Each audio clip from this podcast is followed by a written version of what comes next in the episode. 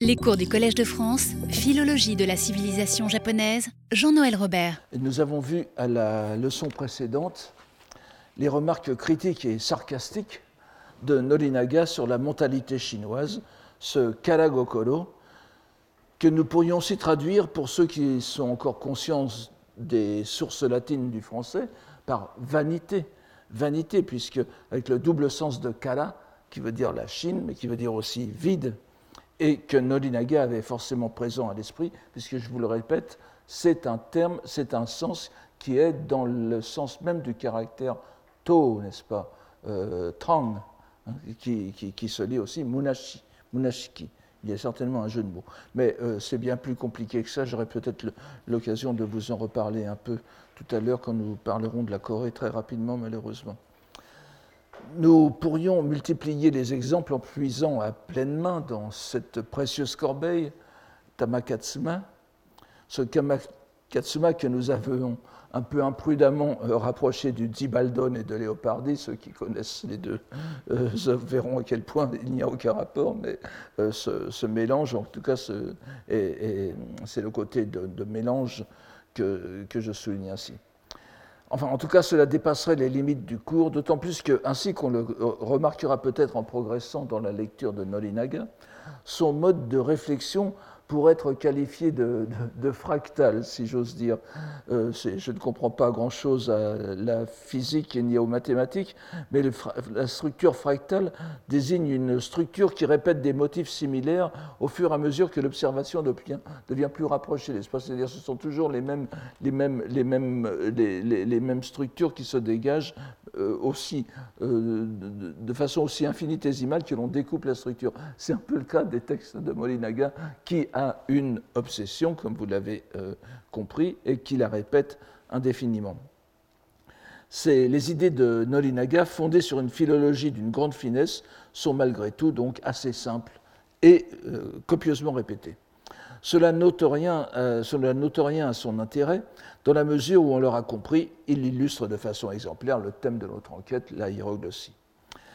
Avant de poursuivre ce cours, donc la semaine prochaine, enfin plutôt dans deux semaines, en examinant ce que Norinaga dit du Genji Monogatari, et avant d'aborder sa présentation de son antiquité recréée à travers son enquête philologique sur le Kojiki, Essayons de voir très brièvement quelques remarques intéressantes qui nous donnent sur des questions concernant euh, notre cours. Alors, vous, je voyais, je l'ai intitulé Il faut trouver la voie, entre guillemets. Ce n'est pas une situation de Nolinaga, bien entendu, mais de Tintin dans le Lotus Bleu, comme vous l'avez reconnu. Mais euh, le, le, bien, euh, Molinaga ne, cesse pas de répéter la même chose. Simplement, le, le, le hic, c'est qu'on a beaucoup de mal à savoir ce qu'est la voie dont il parle on peut, nous verrons quelques, euh, quelques, enfin au moins un exemple qui montre, qui, et, plus la semaine prochaine, qui montre que ce n'est pas une certaine voie, euh, mais quant à définir exactement ce qu'elle est, ça va être l'un des thèmes de notre, de notre leçon aussi. Et comme vous le savez, il a fait une centaine de poésies, une centurie poétique, Tamahokoshu, ou Tamaboko, enfin Tamahoko, qui sont une centaine de poèmes entièrement consacrés à la voix, comme le nom l'indique. Nous essayerons de voir quelques exemples à la fin du, à la fin du cours, à l'avant-dernier cours, j'espère. Donc parcourir cette précieuse corbeille nous réserve des surprises à propos de ce que nous croyions savoir de Nolinaga. Nous découvrons par exemple son intérêt pour la Corée, pour la langue coréenne en tout cas. Lorsqu'il rapporte d'une conversation qu'il a tenue à Osaka avec un Coréen, je ne, je ne voulais pas donner le texte ici, alors, nous découvrons son intérêt pour la langue coréenne lorsqu'il rapporte d'une conversation qu'il a tenue à Osaka avec un Coréen, qu'à son époque, alors je, ne vous donne pas le texte ici parce que c'est un peu compliqué, euh, nous entrerions dans trop de détails, je vous en donne simplement la, teneur générale. Donc ce, Coréen rencontré par Nolinaga à Osaka lui apprend que les caractères chinois étaient, à l'époque, alors, je vous dis ce que Noalinaga a compris, et je vous, après, je vous dirai peut-être ce qu'il en était davantage, mais ça montre en tout cas l'intérêt qu'il avait. Les, caractères chinois donc étaient prononcés en Corée selon deux lectures qui correspondaient à ce qu'on appelle en japonais la lecture phonétique, on, ondoku, et la lecture explicative, kundoku. Mais la différence, alors c'est là que Moniaga explique quelque chose, euh, on comprend pourquoi ça l'a intéressé, n'est-ce pas? La différence était que chacune des deux lectures était utilisée par des locuteurs socialement différents. Les lettrés auraient utilisé la lecture phonétique, et donc sinisé, la lecture on, tandis que le vulgaire, Iyashikimono, n'avait recours qu'à la lecture explicative kun. Il donne deux exemples, dont, deux exemples dont un seul est reconnaissable, l'autre euh, enfin, n'est exact qu'à moitié pour la partie euh, phonétique, mais pas pour la partie coréenne. Donc il donne, l'exemple du caractère feu, n'est-ce pas? Hi, c'est-à-dire K, euh, et qui, est lu. Alors je, redonne, je redonne les, transcriptions correctes. Ces transcriptions sont, sont approximatives, mais, mais complètement fausses. Enfin, on voit que c'est pris à l'oreille. Donc, donc, lu en coréen phonétique, poule, et en explicatif, roi. Donc, à la lumière de ce que nous avons vu à la leçon précédente, des remarques de Norinaga à propos des vers de, Michizane, vous vous souvenez de, le, de Uruwashiki, de, de, la, la, Yomi, n'est-ce pas, la, lecture élégante et, la, lecture, euh, la lecture moins élégante, Iyashiki. Euh, donc euh, on comprend pourquoi il est assez intéressé par ce renseignement. Il découvre dans la pratique, enfin il croit découvrir dans la pratique coréenne de son époque la dichotomie diachronique du kundoku japonais, où les lettrés se sont tournés vers les lectures phonétiques au détriment des lectures explicatives.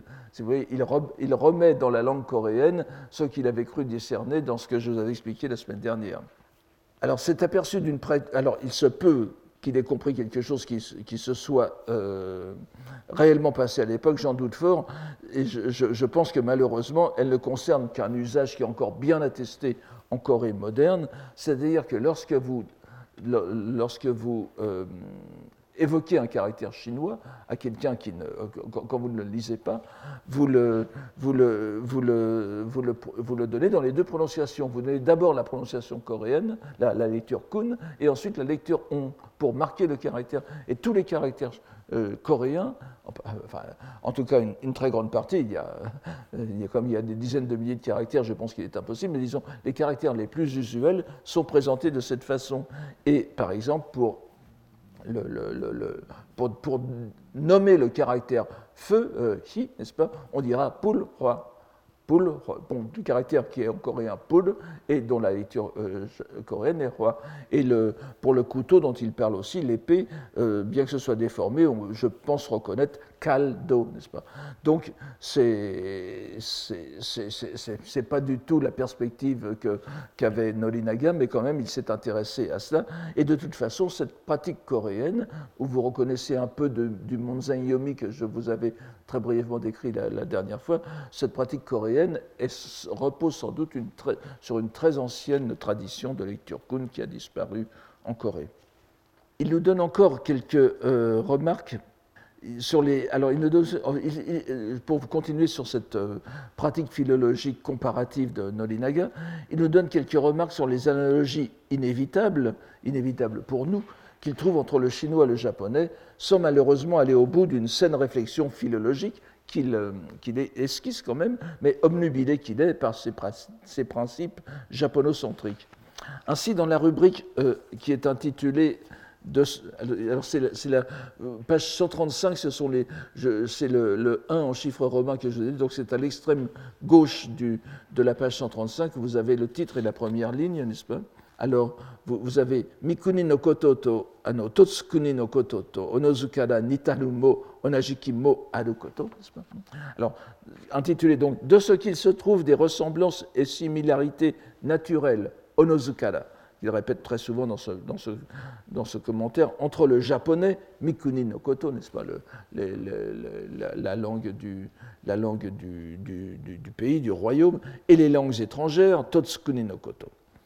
Alors, il fait un bref inventaire de ces découvertes euh, intrigantes pour lui donc je, ne lis pas le, japonais, je vous invite à le suivre sur, la, sur les, feuilles que je vous ai données. Vous, lisez le japonais Vous voulez le texte japonais alors, donc, c'est la, ligne 1, et ensuite vous passez à la, page suivante, page 136, n'est-ce pas, les lignes 1 et suivantes. Alors, il se trouve une, une variété il se trouve une variété de similarités naturelles, onozukara onajikimo, entre les mots anciens Mikuni no Furukoto et les prononciations phonétiques du chinois, Karamoji no Koe. Je vous, vous souvenez, je vous ai raconté comment euh, il a japonisé Munji en Moji, euh, Norinaga, pour euh, en faire un, mot japonais. Donc Karamoji, ce sont les kanji. Et, et Karamoji no Koe, c'est kanjion. Alors, il donne ici la, la série, n'est-ce pas une série tout à fait ke et ki, ke qui veut dire l'exhalaison, vous savez que c'est un mot qui, a, fait couler beaucoup d'encre chez les Minzoku Gakusha japonais, et le, le ki, euh, le chi chinois, l'interrogative ya, saka qui est une prononciation bien attestée de seki, pas, le, pied, le, pied de mesure, yasaka jinja, etc. Uma, ma. Alors certains vont s'étonner que ma soit ici comme lecture phonétique japonaise, mais euh, vous, avez, vous savez que ma est une lecture pseudo-gon. Enfin, la, vraie lecture gon, c'est mais, mais vous trouvez parfois ma. Shini, shi. Alors là, là, là il, euh, a raison entre le verbe euh, japonais shinu et la, prononciation on, shi on a simplement, c'est le mot chinois chi, auquel on a mis un, suffixe verbal japonoïde, nu, n'est-ce pas, qui a fait chinu. Et d'autres sont en revanche complètement, euh, farfelus, hagu et haku, qui veut dire dépouiller, n'est-ce pas, po en japonais moderne, en chinois moderne, mais hagu est un verbe, est un verbe tout à fait indépendant, etc. voilà. Donc, euh, alors, donc, euh, ce sont, des, donc des, des similitudes qu'il trouve. Et donc, nous, nous voyons sans grand mérite euh, que euh, Nolinaga mélange allègrement les exemples. Nous avons des cas évidents d'emprunt direct au chinois, comme Ke, Su, Shini, Saka, et d'autres qui sont vraiment dus au hasard, comme pour Hagu, n'est-ce pas? D'autant qu'ils n'appartiennent pas aux mêmes catégories grammaticales. Il se livre ensuite à quelques spéculations. Et encore, alors euh, vous, voyez, c'est les lignes 1 et 2, n'est-ce pas?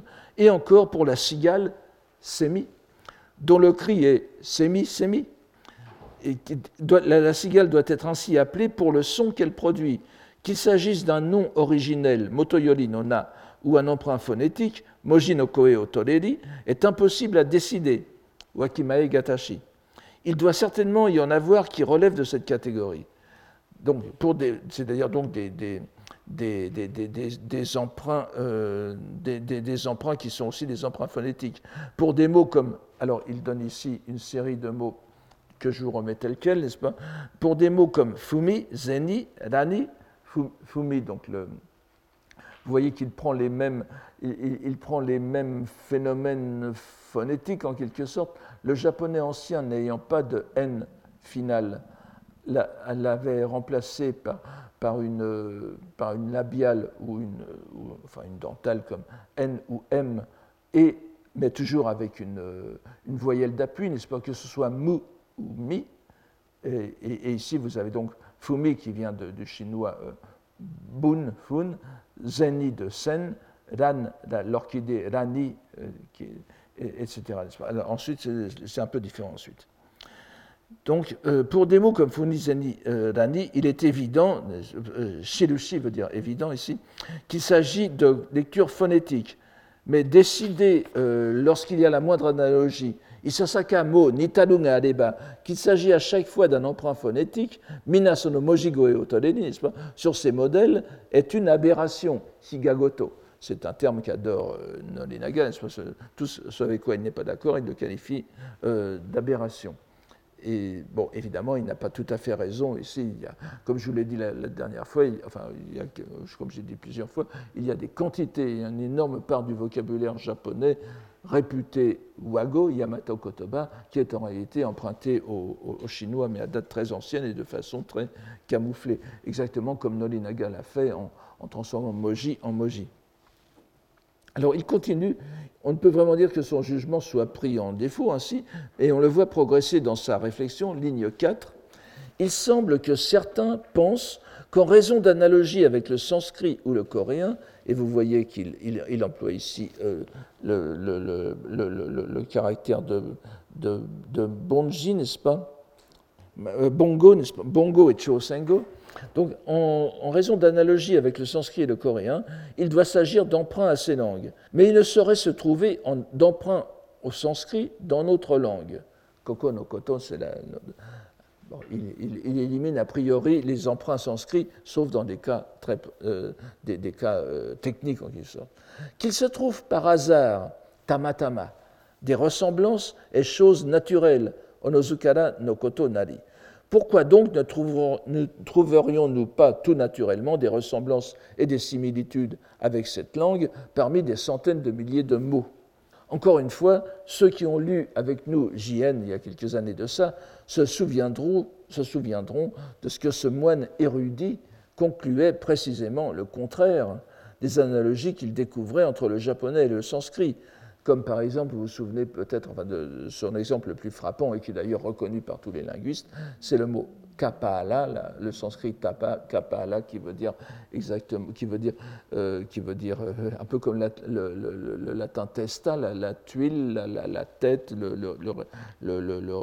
récipient, la cruche, et euh, le mot japonais kawarake qui veut dire, qui désigne le, pot alors ça, c'est l'exemple de, c'est l'exemple de JN, mais évidemment, kawara, la tuile, est très probablement, le, mot japonais pour kawara, est très probablement euh, emprunté au même mot, par je ne sais quelle voix. Donc, euh, JN affirmait qu'il existait par-dessus le chinois, donc s'il prend vraiment la position contraire, un lien spécial et bouddhique entre le japonais et le sanskrit. Pour Norinaga, il ne s'agit que du hasard, un peu comme vous savez dans la linguistique, l'un des exemples les plus typiques de ces ressemblances frappantes et qui sont vraiment dues au hasard, c'est le persan bad, qui veut dire bad, mauvais, n'est-ce pas? Il n'y a absolument aucun rapport entre, entre, les deux, entre, les deux, entre les deux langues, bien que les deux langues soient indo-européennes. On, on, connaît très bien l'étymologie de l'un et de l'autre, et ça n'a absolument euh, rien à voir. Donc c'est une, une, opinion de bon sens qui devrait être davantage répandue parmi les linguistes omnicomparatistes. Je ne vise personne, mais euh, vous savez que c'est un défaut qui, qui maintenant dévaste la linguistique historique. En revanche, et de façon surprenante pour ceux qui le considèrent comme un nationaliste fanatique, il admet sans aucune réticence des emprunts directs aux Coréens. Page 136, donc c'est les lignes 5 et suivantes, n'est-ce pas? Alors, ligne 5 et suivante. Mata, à, la fin de la ligne. Mata imano chosen no kototo onajiki. Donc, de plus des termes identiques à ceux du coréen moderne, de l'espèce des tera, ou des kori, n'est-ce pas, c'est ce que je vous ai mis à la fin, euh, ont effectivement été pris à cette langue. Ils, sans, ils reconnaissent sans, aucune réticence l'emprunt de termes euh, anciens. Pour Kori, c'est un peu, euh, différent, je n'entrerai pas dans les détails. Pour Tela, c'est évidemment un emprunt en coréen, enfin ce, ce qui est en coréen moderne, Chol, et le, alors, vous avez peut-être lu dans le journal asiatique une grande polémique euh, euh, autour de Beckwith, du, linguiste historien euh, Beckwith et de quelques spécialistes. Beckwith réfutant l'étymologie de Chol Terra et donnant une, opinion assez, assez, extraordinaire, tout à fait romanesque, mais qui malheureusement ne tient pas la route. Vous voyez que Molinaga, euh, lui, n'a aucune difficulté à reconnaître ça. Donc, dans l'Antiquité, continue-t-il, les trois royaumes de la péninsule coréenne euh, oui, je, je, ne vous l'ai pas mis. Alors, euh, Sankan, c'est ce qu'on appelle les Sankan. Ce sont, alors, à l'origine, c'est une petite confédération du sud de la Corée de trois royaumes. Et après, ça, ça, ça, désignait les trois grands royaumes que nous connaissons dans l'histoire japonaise de, Corée, qui sont les royaumes de, de, de Kudara et de Shiragi, n'est-ce pas? C'est-à-dire Koguryo. Euh, Pekche et euh, Silla. Mais alors, euh, je ne sais pas auquel il fait allusion ici, mais ça n'a pas, pas d'importance, il, est tout à fait alors là, il va quand même infléchir un peu dans son sens l'histoire, n'est-ce pas? Dans l'Antiquité, donc, initié, les trois royaumes de la péninsule, Sankan, étant entièrement soumis, à la cour impériale, japonaise, n'est-ce pas, Kocho, donc ce qu'on pourrait lire Sumera Mikado, donc vous voyez comment. Les relations étaient constantes. Tsuneni, Maeri, Kayoi. Et il comme, elles étaient constantes, il dut y avoir naturellement, encore une fois, Onozukana, vous voyez, des mots de ces pays qui furent transférés, Utsunedu. Et l'on dut finalement utiliser des termes, des na, n'est-ce pas, des, noms de ce pays pour des choses qui n'existaient pas ici. Moto Kokoni Nakarishi Mono et qui en furent importés Kano Kuniyori Watari Mode Kitsuru Mono. Euh, très naturellement, pour les produits qui ne se trouvaient qu'en Corée, on leur a donné les noms coréens. Mais de même qu'il dut y avoir, alors, il inverse cette fois, de même qu'il dut y avoir, ce qui n'est pas complètement faux non plus. Euh, vous savez que par exemple le mot coréen pour euh, le, mot japonais pour kutsu est, se dit kudu en coréen, mais euh, les linguistes, enfin les, philologues admettent que c'est un emprunt Japon, euh, au, japonais. Bon, je, ne veux pas entrer dans une guerre de la chaussure parce que c'est controversé, mais quand même les arguments sont, sont forts. Donc de même qu'il dut y avoir des mots de notre pays dans l'Antiquité appris par les Coréens, Karahito no Nadaite, qui entrèrent dans leur langue kanokuni no koto nimo nareru, et se conservèrent en Corée jusqu'à notre époque, Imano Yomade, et qui en retour, kaerite, furent considérés tout bonnement originaires de là-bas, shtaburu kashiko yori ce qui est une aberration. Donc, tout en reconnaissant qu'il existe effectivement des emprunts indéniables des langues coréennes, comme Tera, Norinaga adapte quelque peu l'histoire en faisant des anciens royaumes coréens des États vassaux du Japon. C'est vrai pour une partie, vous connaissez tous l'histoire du Mimana, n'est-ce pas euh, et qui aurait pu exporter des objets inconnus au Japon avec l'appellation et en retour en recevoir. Et les vieux termes japonais conservés en Corée seraient passés après pour coréens. Il accepte au moins la possibilité d'une partie d'emprunt vers le japonais. Évidemment, enfin, il n'était pas encore au courant, mais comme vous le savez, il y a euh, le, c'est le Samguk Sagi, je crois, qui, qui, donne la liste d'une plus d'une centaine de toponymes du Koguryo, du Kokuri, n'est-ce pas, en donnant la traduction. Et cette, euh, cette liste qui est donc c'est en caractère chinois phonétique et ensuite expliqué en, traduction. Et comme vous le savez, les linguistes se, exercent leur ingéniosité depuis, depuis bien, une, centaine d'années au moins de plus. Et M. Beckwith a récemment encore fait une monographie là-dessus. Et on trouve indéniablement des termes qui euh, appartiennent aux Japonais c'est-à-dire qui, était donc dans le, dans le, royaume de Koguryo du 4e, 5e siècle après Jésus-Christ. Euh, dans quelle mesure euh, c'était... Alors euh, maintenant, les linguistes voient plutôt une langue parente du japonais qui a donné naissance au japonais et pas une langue des emprunts faits directement au japonais. Enfin bon. C'est simplement pour vous dire que. Alors, passons sur les lignes suivantes, où il évoque la, les lignes 10 et suivantes, Où il évoque la ressemblance entre le vieux japonais homo, pour mère, que, que, vous, que vous, connaissez dans certains, dans, certains, dans, certains, textes, et avec le chinois amu, ne tenant pas compte du coréen homonide, euh, qui serait beaucoup plus euh, direct. Mais il invoque l'existence du terme dans les dialectes de l'Est, les Azumauta du Manyoshu, pour estimer encore qu'il s'agit d'une ressemblance fortuite. Je n'entre pas dans les détails, mais tout cela, ce sont des points, euh, des points qui, ne sont pas du tout anodins. C'est-à-dire que encore maintenant, les, philologues travaillent sur, ces, quelques, remarques qu'il fait, enfin, indépendamment de Nolinaga. Ce sont vraiment des faits objectifs de la linguistique euh, coréenne. Et il termine par une remarque générale concernant aussi le rôle du, bouddhisme dans ses emprunts.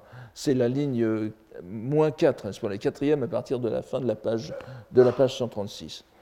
De façon générale, pour les termes plus récents, c'est Nochi no yo no kotoni, la plus grande partie des mots en lecture phonétique, mojigoe no koto no okiwa, sont le plus souvent du vocabulaire des textes bouddhiques, hotokebumi, c'est ainsi qu'il traduit sutra, kyo, hotokebumi no koto. Ce sont des choses constamment répétées par les moines. Alors, il a japonisé le nom de moine Hoshi, Hoshi, n'est-ce pas, maître de loi en Hoshi, ce qui, ce qui les fait apparaître comme un terme presque japonais, enfin, un peu, enfin, ça entrerait difficilement dans un, dans un, dans un vers, dans un waka, donc ce sont, ce sont, des choses constamment répétées par les moines qui se sont transférées, utsureru, encore une fois, dans la langue, par l'habitude, l'habitude auditive, kikinarete.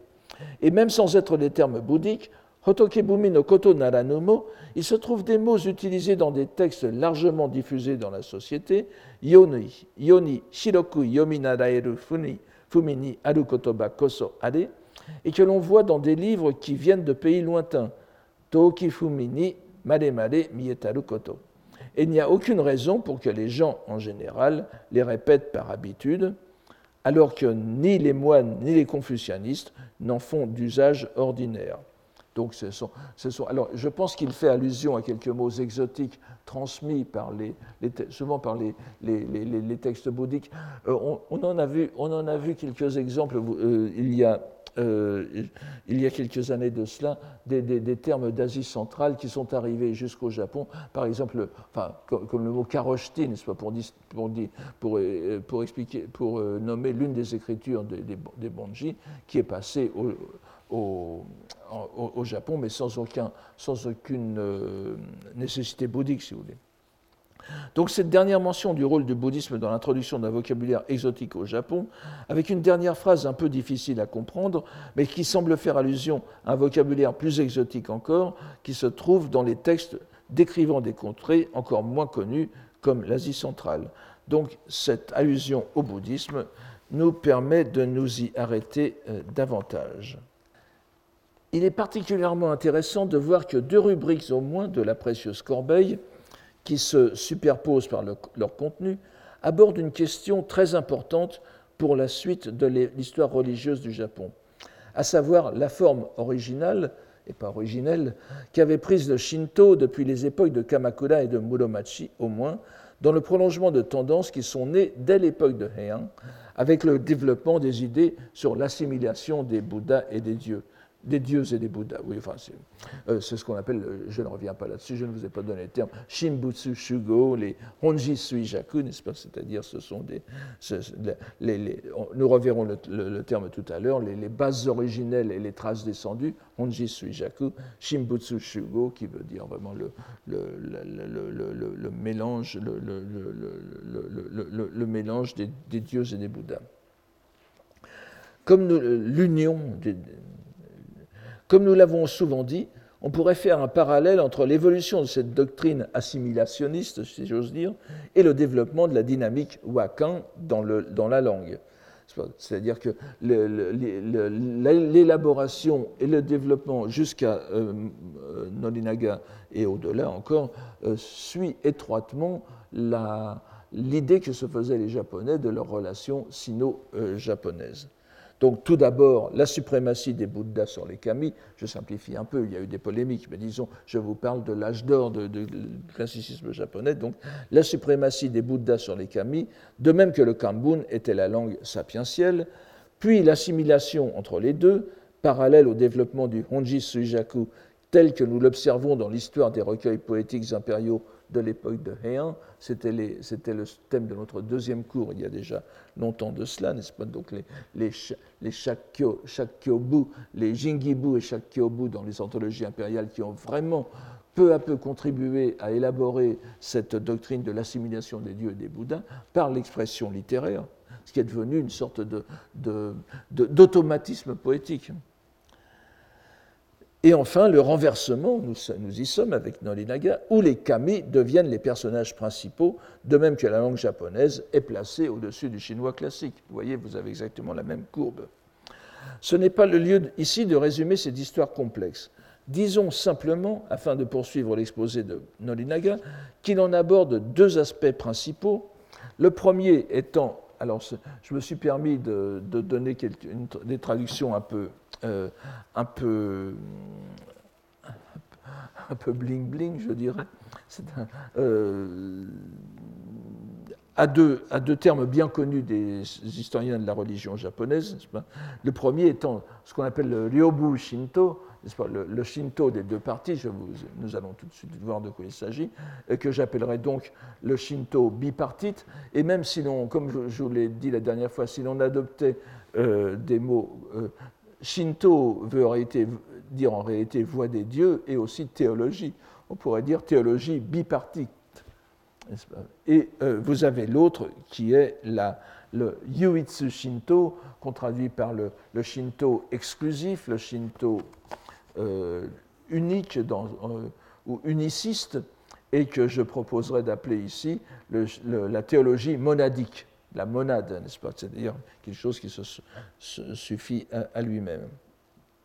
Nous expliquerons ces termes tout en lisant ce que nous en dit Nolinaga. Alors cette fois, nous, prenons la, page, la, page 132, euh, n'est-ce pas, avec le, en chiffre romain 2, euh, et ce sont donc les deux dernières pages que vous avez, c'est Ryobu Shinto, c'est la rubrique donc 213, hein, intitulée Ryobu Shinto. Donc, de façon générale, nous dit Nolinaga, pour ce qui est des sanctuaires, Jinja, Yashiro, n'est-ce pas, de, de, Miya Yashiro de l'Empire, Amenoshita. L'Empire, ici Amenoshita, en Chine, comme vous le savez, et c'est d'ailleurs un mot qui maintenant euh, fait florès dans la politique chinoise actuelle, Tianxia, n'est-ce pas? Vous avez même maintenant des, des, Européens, des Français, des Américains qui écrivent sur la notion de Tianxia, que les Chinois modernes ont étendu au sens de, de monde entier alors qu'en Chine, ça, ne désigne que la Chine, justement. Ce qui est sous le ciel, c'est la Chine. Le reste est à côté du ciel. Et, le, et le, au Japon, on a encore rétréci, donc Tenka ou Amenoshita désigne le Japon, euh, donc, et pas la Chine. Euh, ce qui d'ailleurs faisait rire les, les, voyageurs chinois au Japon au XIXe siècle, comment ils osent appeler Tenka, Tianxia, leur, leur royaume de, de quelques lieues, lieues carrés, mais voilà, donc Amenoshita, pour, euh, évidemment, Amenoshita, c'est l'idéologie du pays des, dieux. Ce sont les dieux qui sont descendus directement du ciel euh, au Japon. Donc, euh, pour ce qui est des sanctuaires de l'Empire, la plupart étant desservis, tsukau, ici tsukairu, tsukau, tsukaete, c'est-à-dire être au service de, n'est-ce pas, étant desservis par des religieux bouddhiques, aussi. Vous voyez qu'à l'époque encore, c'est ce qu'on appelait le syncrétisme, l'assimilationnisme shinto-bouddhique était à son plus fort. Ceux qui ne le sont pas sont dits monadiques, c'est-à-dire exclusifs, yuitsu. Donc le, Ryobu Shinto désignait le, Shinto euh, bouddhisé, le Yuitsu Shinto était le, Shinto pur, mais nous verrons très brièvement que c'était un concept de pureté un peu euh, pas du tout dans l'esprit de Norinaga. Alors, ceux desservis par des moines euh, sont donc dits euh, bipartites, ryobu. Il existe d'autre part un courant, euh, Shitonagare, appelé Shinto bipartite, qui prône que le prince Shotoku et le prince Toneri étaient tous tenants du Shinto bipartite. bipartite. Il fait allusion ici donc à la, à, des, je dirais presque à des extrémistes dans le Ryobu Shinto. Nous allons voir tout, de suite qu'il va, il va en donner, la, il va attribuer la, paternité à, Kukai, en tout cas au tenant de Kukai, mais il y a aussi l'idée selon laquelle Shotoku Taishi était, euh, l'avait déjà fondé. Là encore, Norinaga répète des, choses qui, sont très courantes au Japon. Vous vous souvenez que Jien, euh, chez Jien, justement, euh, la, personne de, de Taishi comme fondateur légitimateur, oserais-je dire, du, bouddhisme japonais et de la maison impériale est primordiale euh, ne parle pratiquement pas du, enfin, il, en parle dans la mesure où il parle des trois, des trois, des trois, des trois joyaux impériaux, bien sûr, euh, qui sont euh, conférés par le, les descendants d'Amatera, Sunenigi, Domikoto, etc. Mais euh, il donne bien le, fondement bouddhique de Stas. Et c'est une opinion tout à fait répandue. Donc, ce que nous dit. Euh, alors maintenant, nous passons à la page 134, n'est-ce pas nous, revenons à la page 134, mais cette, fois, c'est la partie de droite. Donc, or, Kukai, n'est-ce pas, qui est. Euh, versé dans les différentes voies. Alors, Shodo ni tsutatsushite, Moromoro no Michi. Alors, évidemment, il fait allusion ici, il fait allusion ici, mais il ne va, euh, il ne va pas aller jusqu'au. Enfin, il n'a pas de raison non plus de, l'exposer. Euh, bien sûr, Kukai, dans le Sango Shiiki, pas, le, le, traité sur les trois doctrines, la convergence des trois doctrines, expose de façon parallèle le euh, dans, l'ordre le confucianisme, le taoïsme et le bouddhisme. Donc ça, fait trois voies. Ce sont, euh, bien que Kukai les appelle euh, Kyo, il n'y a pas de raison de, ne pas en faire des voies, ils étaient très souvent appelés voies. Alors c'est Shodo Nitsuta Société, il fait allusion évidemment au Sango Shiki. Donc, euh, versé dans les différentes voies, allant jusqu'au bout des arcanes du Shinto, n'est-ce pas? C'est Shinto no Ogi Okiwame, il exagère un peu, je ne pense pas que euh, nulle part chez Kukai vous trouverez la moindre allusion au Shinto, et pas plus qu'à la langue japonaise d'ailleurs. Je vous l'ai dit la dernière fois, Kukai, euh, était vraiment sinocentrique, et euh, en tout cas, voilà. Et, l'on dit que l'empereur Saga, donc, qui était le, grand souverain contemporain de, de Kukai, de 786 à 842, approuva hautement et Kan, la doctrine, et lui conféra l'appellation de Shinto bipartite. Nolinaga ne fait que reprendre les, opinions traditionnelles de ce Ryobu Shinto. Tout cela n'est pas du tout historique, mais euh, comme il le dit lui-même, cela ne peut être que bilvesé solagoto. Hmm. Or, ce que l'on. il n'a pas tout à fait tort. Or, ce que l'on prétend, euh, selon quoi dans, les trois, les trois doctrines des dieux du confucianisme et du bouddhisme. Ce Shinto bipartite prend le supérieur et rejette l'inférieur, Toru. Vous voyez, il, fait la balance entre Toru et Sutsu. Et qu'en plus, grâce au principe des phénomènes de l'univers euh, actuellement manifestes, Bambutsu no Kotowari, c'est-à-dire l'observation de la nature, on peut prendre connaissance de l'intégralité du ciel et de la terre, pour en parler à présent, il s'agit d'une extraordinaire aberration, Imishiki Shigagoto Nari. Donc cette idée, cette idée que le, alors d'une part, comme vous, c'est amusant que, Norinaga n'insiste pas là-dessus. Les trois doctrines dont parle Kukai, ce n'est pas le Shinto, évidemment, le Shinto n'est pas dedans. Et, et, comme vous le savez, je vous l'ai peut-être dit la dernière fois, euh, Tominaga Nakamoto auquel euh, Kukai fait, euh, fait référence dans un, dans un, bref passage avec beaucoup d'empathie. Euh, Tominaga Nakamoto avait critiqué le bouddhisme, le confucianisme et le taoïsme dans un de ses, dans un de ses écrits en chinois qui s'appelle le Shutsujo Kogo et qui a été repris après par Hirata Atsutane, mais c'était en chinois classique, en Kambun, mais dans un tout petit écrit qu'il avait écrit en, en japonais qui s'appelait Okina no Fumi, n'est-ce pas, les propos du vieillard dont je vous ai dit un bref extrait euh, la dernière fois où il se moque un peu des, confucianistes, enfin un peu, beaucoup même des confucianistes japonais. Euh, là, il fait les, trois doctrines qu'il présente, c'est le confucianisme, le bouddhisme et le shinto, n'est-ce pas Donc, en changeant de langue, il change de religion. C'est la même personne.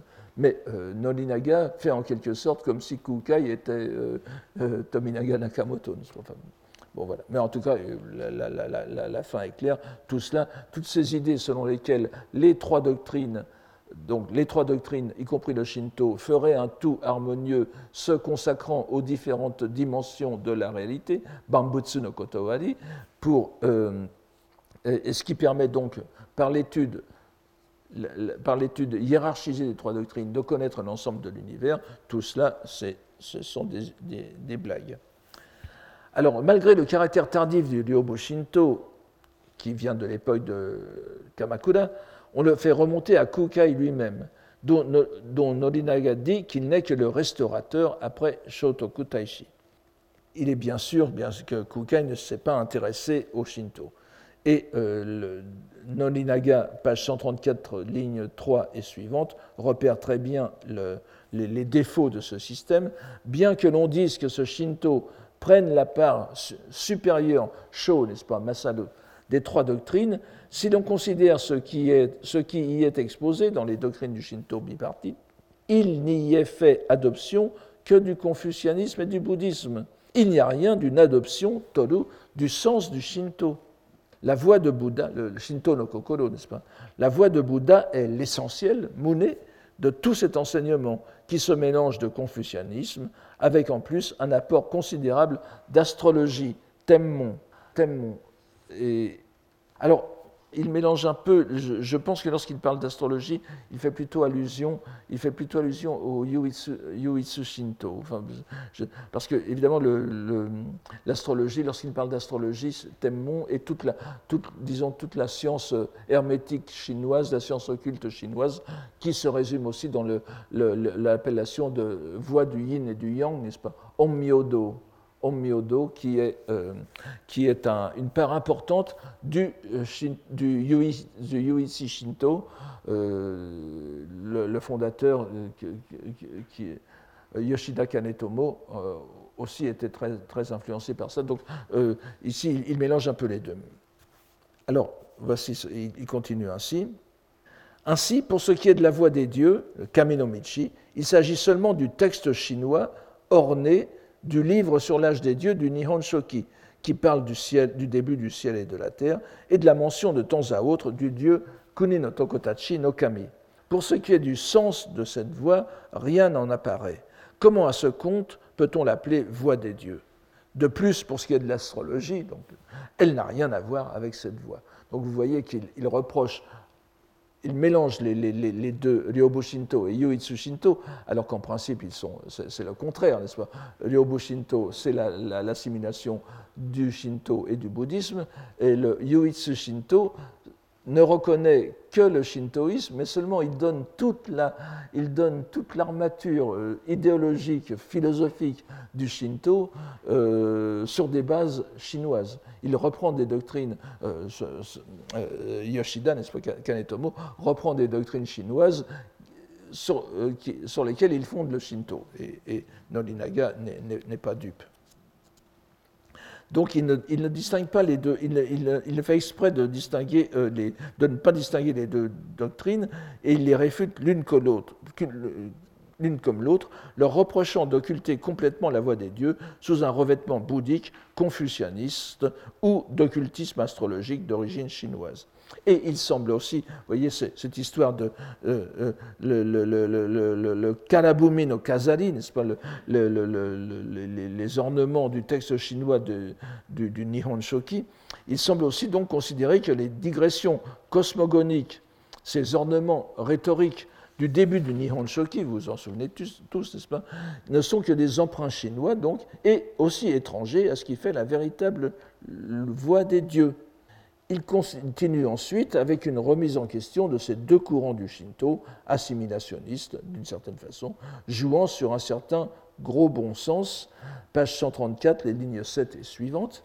Or, il est fort plaisant, ito otashikere, de parler d'adopter le supérieur et de rejeter l'inférieur. Sur quoi aura-t-on déterminé Sadametaru les deux? Il suffira de tenir ce qui correspond à sa disposition d'esprit, onoga kokoro ni kanaeru mono, n'est-ce pas, pour supérieur, et ce qui n'y correspond pas, kanawazaru mono, pour inférieur. Il s'agira de jugement subjectif. subjectif. Vous savez que Nolinaga déteste ça, on en a déjà dit, n'est-ce pas Donc c'est euh, euh, watakshi euh, sabakin, enfin watashi naru sadamekata. Et sur quoi les argumentera-t-on akasu, akasan. Le principe véritable, makoto no kotowari, est toujours incommensurable, hakirigataki, mono, nadeba. Et bien que l'on tienne pour le principe normal ce que l'on estime soi-même être supérieur, il arrive souvent que ce ne soit pas le cas. Atara, n'est-ce pas? Et donc vous avez tozen no kotowari, tozen avec ataru au début, et euh, ensuite il dit ataranu, donc c'est la négation et la négation de to, et malgré cela, comment voudrait-on déterminer, avec la disposition d'esprit du vulgaire, Tadabito no Kokoro, avec le, principe euh, suggéré par les choses mesquines de l'évidence quotidienne, la variété des phénomènes du ciel et de la terre? Voilà. Euh, ce, sont des gens donc, qui ne pensent, qui ne sont pas très, euh, très futés et qui en plus essayent d'expliquer le monde entier. Avec cette prise de position générale, il s'en prend plus précisément aux doctrines néo-confucianistes et bouddhiques qu'il voit non sans quelques raisons à l'origine de ces deux dérives du Shinto. Page 134, c'est la ligne moins 9, 9 avant la fin ce que les néo-confucianistes, Soju, les confucianistes des Song, ça désigne les, les, néo-confucianistes et d'autres penseurs comme Wang Yangming et tout ça, mais nous, on ne peut pas euh, en parler ici. Donc ce que les néo-confucianistes ont appelé, alors il prend un terme ronflant, la détermination du principe par l'investigation des phénomènes, Kakubutsu Kyuri, qui est un terme inventé, enfin propagé par Jushin, pas? Donc le, grand, le grand fondateur du néo-confucianisme, qui est mort en 1200 et qui a été repris constamment au Japon après dans la tradition néo-confucianiste jusqu'à l'époque des Do. C'est un terme que vous trouvez partout. Pas le, la détermination du principe par l'investigation des phénomènes. Mono, ici, butsu, veut dire les choses, les choses de, la nature. Kaku, c'est itaru, n'est-ce pas Approcher, arriver à et euh, Kyuri, n'est-ce pas, euh, Kotoari Okiwamu, donc euh, aller jusqu'au bout du, principe. Ce, cela, c'est une véritable aberration, Imishiki Shigagoto Nadi, encore une fois, et singulièrement, ce Shinto bipartite ne fait que donner la place souveraine à sa propre pensée, Tada Ono et Kokoro Arujitoshi, et le rôle de serviteur Yatsuko les Yatsuko, n'est-ce pas, les, les, les desservants, aux dieux et aux sages. Alors les dieux, ce sont les kami, les sages, euh, Seijin ou Shonin peut désigner soit les grands saints du confucianisme, à commencer par Confucius, ou bien les grands religieux bouddhiques. Selon que l'on lit Seinin ou Shonin, euh, pour, pour de toute façon, ça n'a pas euh, ce, ce, ne sont pas ceux qui l'intéressent et, donc ainsi en disposer au gré de son humeur, de sa pensée, kokoro ni makasete. Et quant à ce qui est impossible à expliquer de façon satisfaisante pour soi, dans les saintes écritures des dieux, dans les discours du Bouddha et dans les paroles de des confucianistes, on n'en fait tous que des expédients salvifiques, hoben, des fictions, kasetsu, ou ce que je traduirais par des épiphénomènes, hyoji. Expliquant ainsi tout uniment au gré de sa pensée, homo mama, ce qui fait que ce n'est pas la voix de Bouddha, que ce n'est pas la voix des confucianistes, ni à plus forte raison la voix des dieux, ni rien d'autre d'ailleurs. Salanimo iwazu. Donc tout cela ne rime à rien. Et euh, à quoi donc rime d'appeler encore ces constructions Shinto se demande-t-il. Et il répond, euh, ligne moins 5, pour quelle raison alors appeler voix des dieux ce qui n'est qu'une voix que l'on aura personnellement défrichée? Tada onoya watakushi no ni baritaru michi naru. C'est que la voix du confucianisme et la voix du Bouddha sont des voix venues de l'étranger, Adashikuni, alors que la voix des dieux provient originellement de notre royaume, et que même dans les âges tardifs, les gens, plutôt que de suivre une voix étrangère, Shitonokuni no Michi, éprouveront forcément du respect pour une voix de notre pays, Wayakuni no Michi. Une telle manière de penser étant, on, peut s'y attendre, répandue, je traduis on peut s'y attendre par Sasugani, euh, on peut euh, s'y attendre, étant répandue, afin de s'attirer de tels gens, on aura recours à l'appellation de voix de notre pays, et ainsi en sera-t-il du moine d'autrefois, c'est-à-dire Kukai, dont cette clique, Konotomogara, fait son patriarche, Oya. Avec ces derniers mots sont expédiés Kukai avec la théologie bipartite. Et les dernières phrases de ce paragraphe sont encore plus acerbes. Et par-dessus le marché, c'est la ligne moins 1, n'est-ce pas Et puis la, page suivante. Et par-dessus le marché, nos kamina, comme les peuples des divers pays. Alors, Kuni ici peut dire pays ou plutôt peut-être province du Japon. Les divers pays ont une vénération exclusive pour les dieux ils les mettent d'abord en retrait, ces penseurs, et en font des éléments au sein de leur propre voix. Onongamichi no uchi no monotoshite. Et subtilement, Kashikoku, ils les expliquent comme des serviteurs de Bouddha, et, Hotoke no Yatsuko, et ainsi convertissent les esprits. Tel est le sens qu'a le terme de voix des dieux dans l'expression voix des dieux bipartite de ces derniers temps c'est un hoben, en quelque sorte, pour attirer au, bouddhisme. Nous voyons dans ce paragraphe relativement long que Norinaga ne cherche pas du tout à faire une description même polémique de la théologie bipartite comme de la théologie monadique, qui joue un rôle important dans le Shinto de l'époque d'Edo, et qui, bien qu'en but aux critiques de plus en plus intenses des Kokugakusha, des philologues nationaux, se maintiendront jusqu'aux réformes nationalistes de l'époque Meiji. Norinaga ne cherche même pas, sinon en évacuant la question en quelques mots au début du paragraphe, à en faire une description quelque peu systématique. Les mots qu'il en dit au début, réduisant la première au jinja desservi par les moines bouddhiques majoritaires et la seconde qui ne l'est pas, c'est tout ce qu'il en dit. Les deux courants sont en cela antagonistes, mais bien sûr, Norinaga ne s'en préoccupe pas. Le point commun qu'il leur trouve, le seul qui le fasse réagir, c'est qu'ils constituent l'un comme l'autre, de façon opposée, une reddition de la voie antique aux voies étrangères venues de la Chine et par la Chine, que ce soit le bouddhisme ou le confucianisme. Le Shinto bipartite, bipartite est certes le plus évidemment, je vous donne ici c'est très, flou, mais le Shinto bipartite est certes le plus évidemment transformé par le bouddhisme.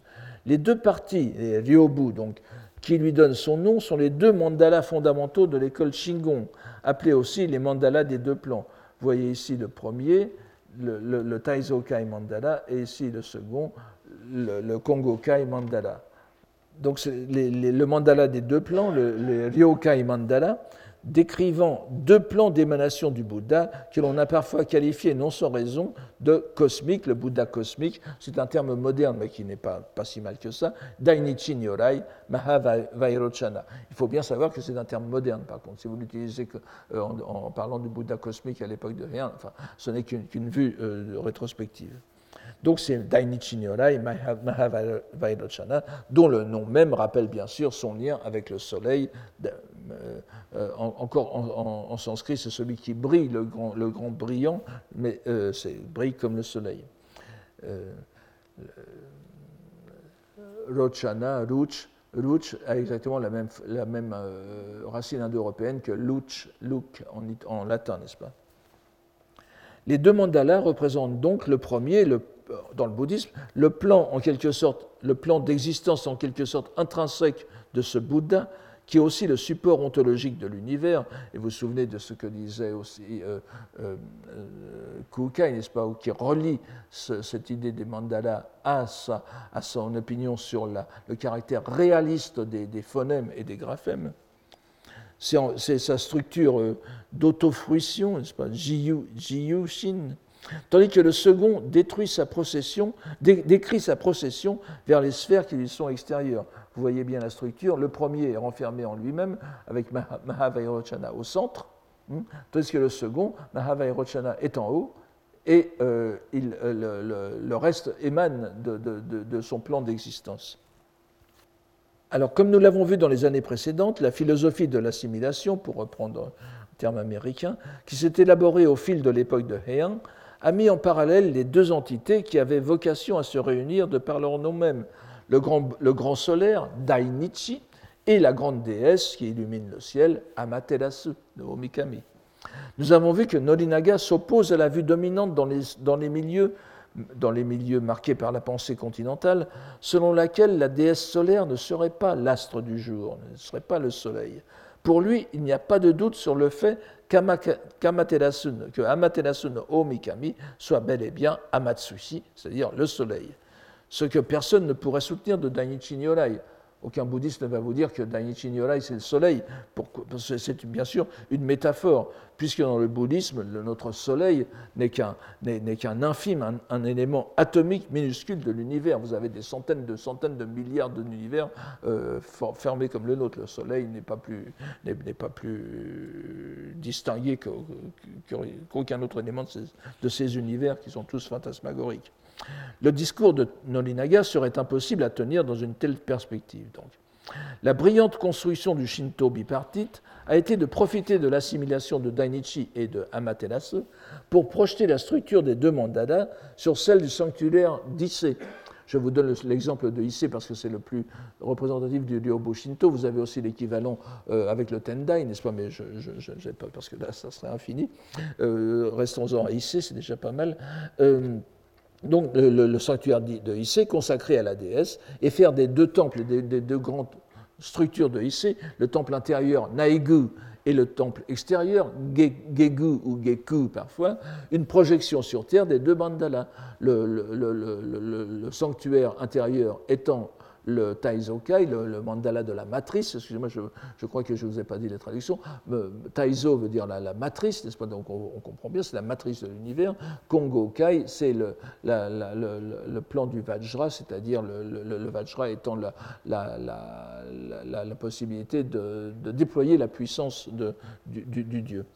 Donc, le, premier, le sanctuaire intérieur, étant le mandala du plan de la matrice, avec Amaterasu qui en est la trace descendue, et l'émanation donc vestigielle de Dainichi, tandis que le second, c'est le plan du, diamant avec la déesse, la déesse Toyouke Omikami, n'est-ce pas, qui est, euh, donc euh, la, divinité vénérée dans le, le, je, simplifie encore, mais ce qui est déesse de l'agriculture et des récoltes, qui est chargée de la subsistance d'Amaterasu et qui est considérée soit comme la trace de Dainichi ou bien la trace d'Amida. Mais vous voyez qu'en tant que déesse de la fécondité, de l'agriculture, la, de etc., c'est le, déploiement dans la nature. Cette grandiose intégration des deux traditions religieuses au sein d'une construction réunissant représentation doctrinale, iconographique et hiérotopie, si j'ose exprimer cela ainsi, a connu de nombreux développements au Japon. Nous n'en donnons ici que l'archétype, mais cela nous permet de voir quelles importantes visions cosmologiques Nolinaga choisit d'ignorer et ne cherche même pas à critiquer systématiquement, faisant ainsi montre d'une indifférence qui serait, curieuse si nous ne comprenions mieux, à la lecture que nous avons faite de ces pages, que, nous avons faite de ces pages, que son affaire principale est avec la contamination étrangère et non pas avec le contenu des doctrines qui illustrent cette contamination. Je parle de contamination, enfin pour Nolinaga c'est certainement péjoratif, pour moi ce n'est pas, je l'emploie dans le sens, dans un sens de, le, mot qui est, que le grand, le grand euh, dramaturge latin euh, Terence avait utilisé, contaminatio, chez lui contaminare veut dire prendre des pièces grecques, les, mélanger un peu et puis en faire une pièce latine, n'est-ce pas? C'est un peu ce qui se passe ici. La théologie monadique, en revanche, euh, c'est la traduction dont nous, dont affublons le terme Yuitsu Shinto, est aux antipodes de la théologie bipartite. Apparue plus tardivement et en réaction contre celle-ci, notamment avec l'œuvre considérable de euh, Yoshida Kanetomo, donc vous avez les dates ici, qui a mené à son terme une tendance déjà apparue à l'époque de Kamakura, consistant à inverser le rapport traditionnel du Honji Sujaku et donc à faire des kami la base originelle, les Bouddhas étant la trace descendue. D'ailleurs, euh, bon, ça, se passe au Japon, vous voyez, au XVe siècle, mais euh, vous, avez déjà vous avez déjà quelque chose de très, de très, de très proche en Chine vers l'an 300, et je vous, je vous, donne le titre de ce Roshike Kokyo, n'est-ce pas? Le, sutra explique, le, sutra de Lao Tzu, de Lao Tzu convertissant les barbares de l'Ouest, euh, la, réaction chinoise à l'intrusion du bouddhisme a été que, euh, puisque grosso modo, enfin, euh, Lao Tzu pouvant être considéré comme contemporain du Bouddha dans certaines chronologies, on a dit c'est bien simple, comme vous le savez, le Bouddha, Lao Tzu, dégoûté des affaires de politique de la Chine, était parti par la passe de l'Ouest vers, une, destinée que nous ne savons, que nous ne connaissons pas, mais en laissant au gardien de la passe le Tao Te Ching, le Doto eh bien, euh, les Chinois avaient continué la séquelle, n'est-ce pas, du, de, de, de, l'épisode, c'est qu'il était allé, il avait trouvé une oreille plus favorable chez les Indiens et, avait exposé le message que les Indiens ont, euh, ont, compris, ont repris sous les termes bouddhiques. Donc cette, cette, inversion des valeurs avait déjà un, antécédent chinois, mais vous me direz c'est une réaction assez normale.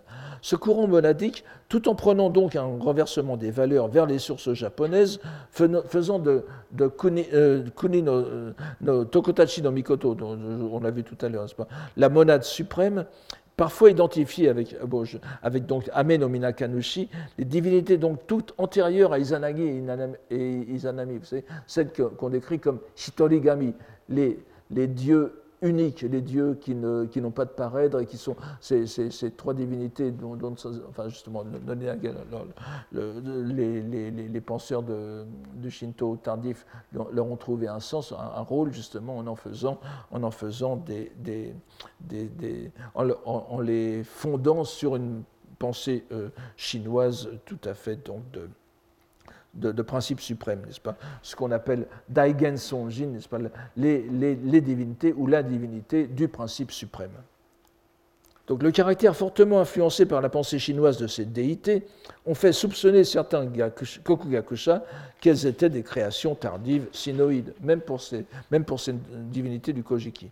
D'autant plus que le Yuitsu, Shinto, la théologie monadique, incluait aussi le confucianisme et le bouddhisme dans ce système, tout en les subordonnant à la théologie japonaise. Relevons en passant que les notions astrologico-astronomiques chinoises jouent aussi un grand rôle dans ce courant, ce qui explique les réticences de Nolinaga. Il met en tout cas formellement, comme l'y invite la langue même, le Shinto au nombre des voies qui constituent l'univers intellectuel de la Chine et du Japon, ce qui nous incite encore à nous attarder sur ce concept euh, avant d'y revenir dans les dernières leçons. Mais la prochaine fois, j'y reviendrai encore. C'est pourquoi il semble pertinent, je suis désolé, je vais prendre encore, vous prendre encore un peu de temps, mais il semble pertinent de rapporter ici un bref passage, alors que je vous donne parce que je l'ai trouvé sur Internet, toujours du Tamakatsuma, n'est-ce pas, c'est le paragraphe 74, sur la pratique de la voix. Donc, Michi Okonao Sada, la, détermination de, de, la pratique de la voix, qui peut nous éclairer sur la façon dont Nolinaga considère sa mission philologique. Alors c'est très amusant, vous allez voir le rôle de l'intelligence. Enfin, très amusant, oui. Pratiquer la voix est le devoir du souverain.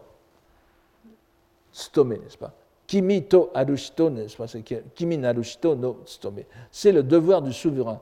Ce n'est pas le fait du savant. Gakusha. Mono manabu mono. Lui, c'est un savant. Le savant s'étudie, lui, je reprends euh, cette, expression du XVIIIe siècle, le savant s'étudie, lui, à son investigation Kangae tazunuru zo. Et c'est parce que c'est ainsi que je considère la question, je ne cherche pas moi-même, Mizukara, à pratiquer la voix, okonawan toa sezu, mais bien à l'investiguer, kangae tazunuru koto zo tsutomu. Cette très belle distinction des rôles donc entre le souverain et le gakusha, le mono manabu mono, que s'estime être Ononinaga, et qui implique évidemment une mise en retrait du savant, et il l'explique de la façon suivante. En effet, la voie telle qu'elle est pratiquée par le souverain est une action, waza, propagée et étendue à tout l'empire, le Amenoshita. La conduite actuelle, précisément du fait qu'elle ne se conforme pas à la voie, fait que les inférieurs, voulant l'amender par leur pratique, se livrent à des actions privées. Encore une fois, Watakshinaru Koto, n'est-ce pas? Il ne, veut pas d'initiatives individuelles, qui ne sont guère conforme à l'esprit de la voix. Michi no kokoro ni arazu. Chercher à s'arroger donc le rôle du souverain alors que l'on n'appartient pas à ceux dont le pouvoir est légitime revient à s'engager dans des initiatives individuelles qui ne peuvent mener qu'au désordre. Et aussi, conclut-il, les inférieurs doivent seulement suivre les directives, homomuke, des supérieurs. Et le simple fait d'avoir une idée, kangae taram, de la voie de l'Antiquité, n'est certainement pas, Sadamete, une raison pour la mettre en pratique à titre individuel. Voilà donc en très peu de mots une sorte de manifeste de non-engagement de l'intellectuel qui explique aussi que Norinaga de rares exceptions que nous avons mentionnées et dont on se rappelle qu'elles n'ont pas provoqué l'admiration de ceux qui les avaient suscitées, euh, euh, il les a évitées. Pour lui, l'investigation de la voix est purement une démarche philologique que l'on pourrait appeler scientifique, monomanabi, et le Kokugakusha n'a nulle vocation à s'exercer à la voix politique, puisque c'est bien dans ce sens qu'il faut prendre ici le mot voix, et donc pas de vocation de conseiller du prince pour le philologue. Nous sommes aux antipodes de Confucius, c'est la voix de Confucius, cette fois le Michi, n'est-ce pas, qui parcourait la Chine à la recherche d'un prince qui prêta l'oreille à ses idées sur la restauration de la voix des anciens souverains, de la voix des rois de Zhou. Nous poursuivrons à la prochaine leçon ce bref examen de la notion de voix chez Nolinaga, qui est, vous l'avez compris, fondamentale pour comprendre le caractère presque insaisissable de sa pensée profonde. Et je vous remercie pour aujourd'hui. Retrouvez tous les contenus du Collège de France sur www.colège-2-france.fr.